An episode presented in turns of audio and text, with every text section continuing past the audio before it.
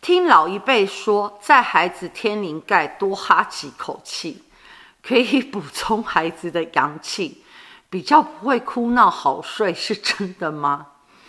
这题真的很荒谬哎，就是你确定你哈的是阳气，你很纯阳，然后呃你没有牙周病，然后就是口腔的味道，孩子来讲很舒服。呃，哈哈几口气跟阳跟补充阳气，这是两件事啊。这是你觉得 OK，但孩子会哭闹，然后不好不容易睡，这才是一个你要去关注的问题呀、啊，一个状态。